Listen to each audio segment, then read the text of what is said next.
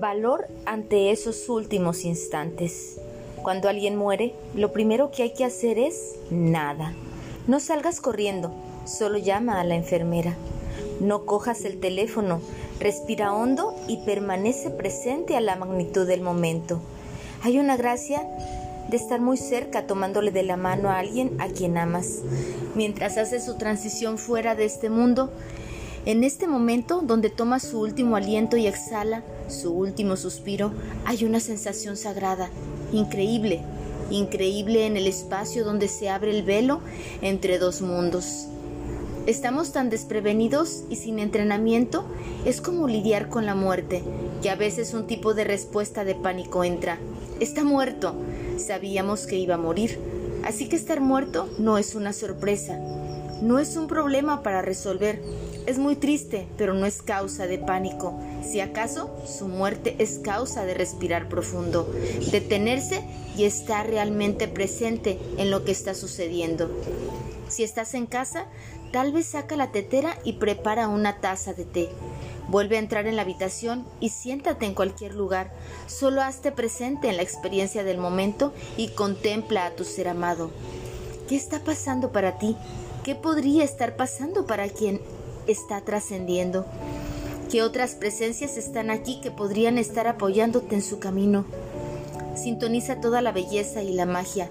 La pausa le da a tu alma la oportunidad de ajustarse, porque no importa lo preparados que estemos, una muerte sigue siendo un shock. Si realizamos acciones directamente en modo hacer algo por hacer, o llamamos al doctor, o llamamos al hospital, o llamamos a la funeraria, o llamamos a algún otro pariente, nunca tendremos la oportunidad de absorber la anormalidad del evento. Y es enorme, es enorme porque nos hacen sentir y esos 5 minutos o 10 minutos o 15 minutos o el tiempo que sea necesario solo para estar, para ser, nunca volverás a tener ese tiempo de vuelta si no lo tomas ahora. Después de eso, haz la cosa más pequeña que puedas. Llama a la persona que necesita ser llamada. Participa con cualquier persona que necesite estar involucrada. Pero haz que se comprometan al nivel más máximo. En silencio. Muévete lentamente, porque este es el periodo en el que es fácil para el cuerpo y el alma separarse. Nuestros cuerpos pueden avanzar hacia adelante, pero a veces nuestras almas la han alcanzado. Si tienes la oportunidad de estar tranquilo y estar presente, tómala. Acepta, aclimata y ajusta a lo que está pasando. Entonces sé como el tren que comienza a rodar y todas las cosas que suceden después de una muerte estarán mejor preparadas. Vuelve a observar su rostro de frente, contémplalo y de repente respira profundamente. Después de un rato, cierra tus ojos y vuelve a respirar. Invócalo, siéntelo y deseale un buen viaje. Tienes que hacerlo ahora. Ya tendrás la oportunidad de recuperar el aliento más tarde.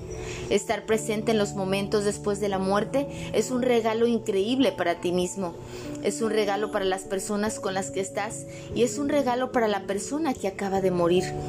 Solo están a muy poca distancia están empezando su nuevo viaje en el mundo sin un cuerpo. Si mantienes un espacio tranquilo alrededor de tu cuerpo y en la habitación, se marchará de la manera más hermosa. Es un servicio a ambos lados del velo. Recuerda que la muerte es sola, solamente una transición. Y recuerda que algunas personas aman el poder y otras tenemos el poder de amar. Sígueme en mis redes como Lidia Sandoval y en mi página web www.cancunlifegroup.mx.